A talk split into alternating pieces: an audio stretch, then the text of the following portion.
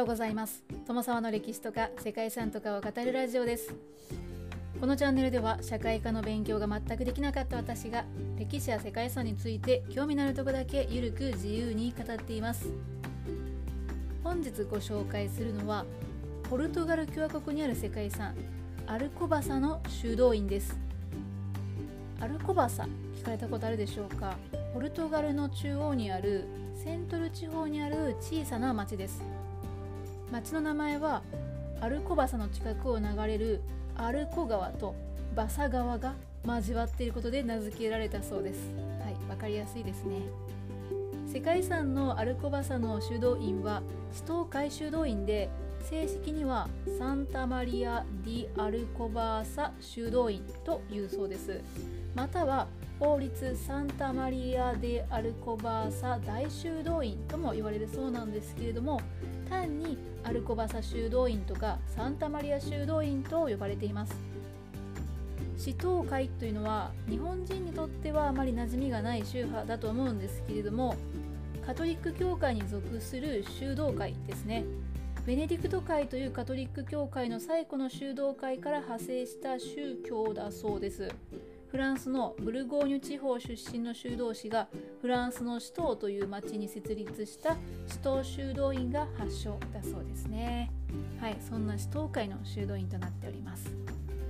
アルコバサの修道院はポルトガル王国初代国王のアフォンソ1世がレコンキスタに貢献したシトー派への感謝を込めて1178年に建設を開始しました。レコンキスタというのは国土回復運動とも言われるんですけれどもキリスト教国家によるイベリア半島の再征服活動の総称ですね。711年にイベリア半島にイスラムが侵入してきて現在のスペインとポルトガルの地がイスラム教徒の支配を受けていたんですね。そのイスラム支配に対して8世紀に始まったキリスト教徒による反撃の動きを言います。特に11世紀から活発となって15世紀末まで続きました。このレコンキスタが関わっている世界遺産というのはこれまでも紹介してきましたけれども本当にたくさんありますね。アルコバサの修道院はポルトガル最古のゴシック様式の修道院だそうでフランスの首都派の影響というのを強く受けています。現在の修道院の正面ファサードは18世紀に改築されたバロック様式で内部にはゴシック様式が残っているそうです。アルコバさんの修道院は先ほど少し触れましたが国王から広大な土地を寄進されて作られたんですね。当時禁欲を掲げていた修道院も次第に税応用になって堕落していたというふうにも言われていてそれを象徴するのが修道院にある幅の狭い入り口なんですね。はいこの狭い入り口をわざわざ作った目的は何だったんでしょうか。そしてですねこの修道院を語る時に必ずと言っていいほど出てくるのがドン・ペドロとイネスの秘伝物語です。はい。アルコバサの修道院にはどんな背景が物語があるんでしょうか？ここから詳しく解説していきたいと思います。私自身も非常に興味深いお話でした。ということで本日はアルコバサの修道院についてご紹介したいと思います。この番組はコーヒー沼で泥遊びパーソナリティ翔平さんを応援しています。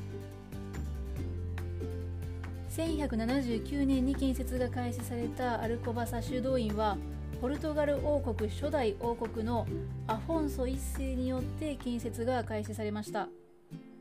アフォンソ1世はサンタマリアと名付けられた修道院が位置するこのアルコバサ周辺の開拓を委任する形で一帯を首都会に譲渡しました。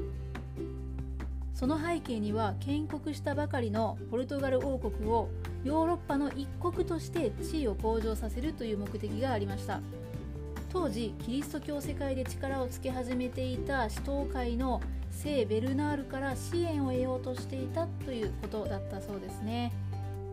修道院は増改築を経て5つの回廊7棟の寮来訪者の宿泊所そして台所などの施設と聖堂を持つ壮大な建造物となりました。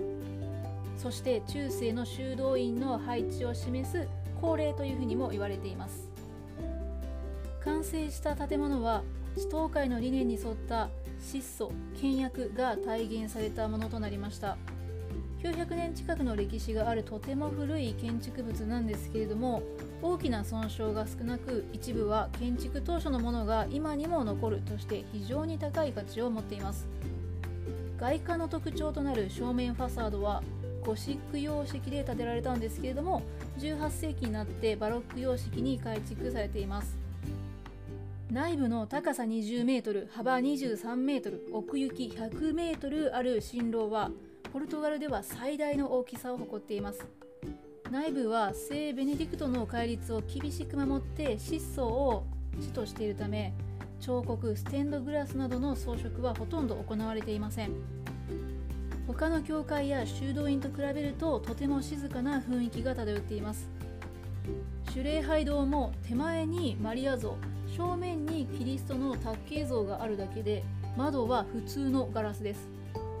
そして南の翼廊にあるのがペドロ一世の棺と愛称であるイネスの棺です。愛称というのはお気に入りの妾のことですね。ペドロ一世とイネスの悲恋の物語は実話でもあり有名ないわゆる昔話として語り継がれています。はい一体どんな物語なんでしょうか。昔々ポルトガル王アフォンソの息子でドン・ペドロという王子がいました。ペドロは父である王によってカスティーリャ王族のコンスタンサー・マヌエル姫と政略結婚をしました。ですがペドロが思いを寄せたのは嫁いできたコンスタンサではなくその尿管イネスでした。ペドロはイネスの方に夢中になっていわゆる不倫行為を重ねていたそうですね。王位の後継者が制裁を顧みず不倫の愛に溺れるのを見かけたアフォンソ王は何度もペドロにイネスとの関係を断つように迫ったんですがペドロは聞き入れませんでした。そんな中でもコンスタンサとペドロの間には二男一女が生まれました。ところがコンスタンサはその後30歳前後と思われる若い年齢で亡くなってしまったんですね。コンスタンサが亡くなったことでペドロはイネスを側室として迎えました。イネスとの間にも3人の子供が生まれペドロとイネスはその子供たちともにコインブラという町で生活を送りました。アフォンソ王は公務をないがしろにしてコインブラで愛の生活を送っているペドロに絶望してしまいました。そしてあろうことかイネスを亡き者にするように3人の家臣に命じたんですね。1355年1月7日王子ペドロの不在の間に3人の資格はイネスを暗殺しました。そしてこのことを知ったペドロは怒り狂ってポルトガル北部で父である王に対して反乱を起こしたんですね。なんですが母親であるベアトリスが2人の間を取り持って翌年1356年8月に父と子は和解したそうです。そしてその5ヶ月後アフォンソ王が死去したためペドロはポルトガル王位に即位しました。はいそしてですね王位についたペドロが最初に行ったのはイネスを正式な妻として教会に認めさせることだったんですね。とはいえイネスはすでに亡くなっている人物ですよね。ですがなんとペドロは墓から掘り起こしたイネスの屍を玉座に座らせて戴冠式を行ったそうです。そして家臣に腐敗したイネスの手にキスをさせて忠誠を誓わせたということです。はいこれは愛なんでしょうか？狂気なんでしょうか？うん。ちょっと想像すると怖くなってきたんですけれども。そしてですねそんなペドロが次に行ったことですね。何だと思いますか？イネスを殺害した実行犯の処刑だったんですよね。父とは和解した後もペドロは実行犯をどうしても許すことができなかったそうです。もしかしたらイネスはねよほどひどい殺され方をしたんではないかなっていうふうに想像してしまったんですけれどもペドロは考えつくことすらできないほどの残忍な方法で自分の目の前でその実行犯を処刑したそうです、はい、具体的なことはちょっと分かりませんでした。そしてペドロは純白の石に美しく豪華な細工を施した棺を作らせました。棺の蓋の部分には横たわったイネスが王冠をかぶってその周囲を天使が支えている。そんな様子が施されています。ペドロはその後イネスとの愛を貫いて生涯再婚することはなかったそうですね。というですねこの話はポルトガル版ロミオとジュリエットというふうにも言われるそうでポルトガルの詩とか伝説の中で長く語り継がれているそうですね。そしてアルコバサ修道院の南の翼廊にペドロとイネスの棺が安置されているんですね。2つの棺は並んで置かれているわけではなくて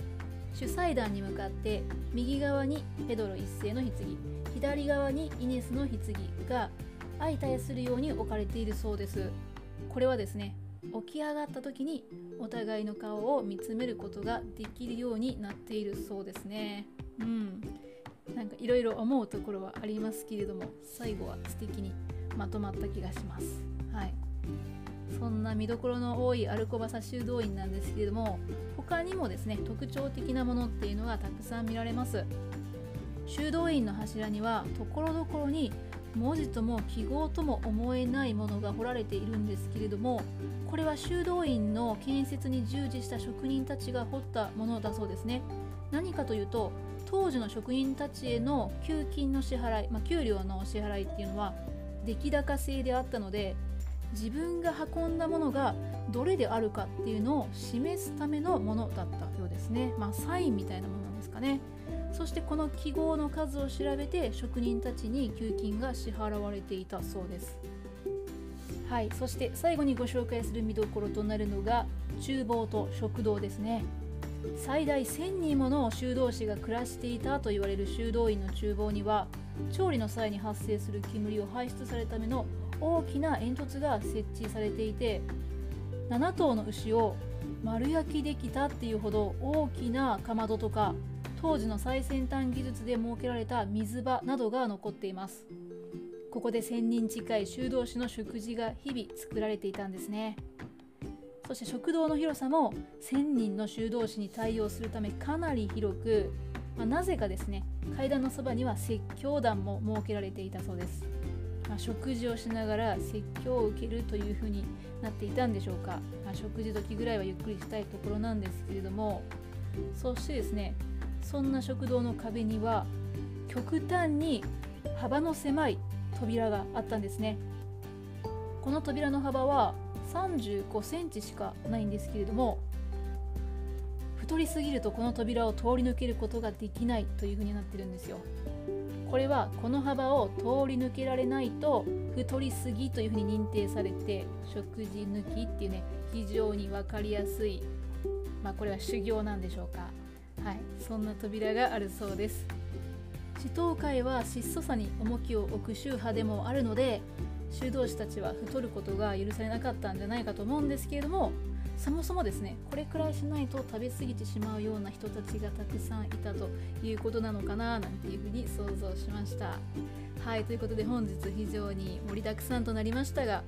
アルコバサの修道院についてお話ししてきました。ここはそれほど観光客で混雑する場所ではないようですので訪れた際にはゆっくりと歴史とか背景とかを感じることができるんではないでしょうか。非常に面白い世界遺産でした。本日もここまでご清聴いただきましてありがとうございます。では皆様素敵な一日をお過ごしくださいね。友沢でした。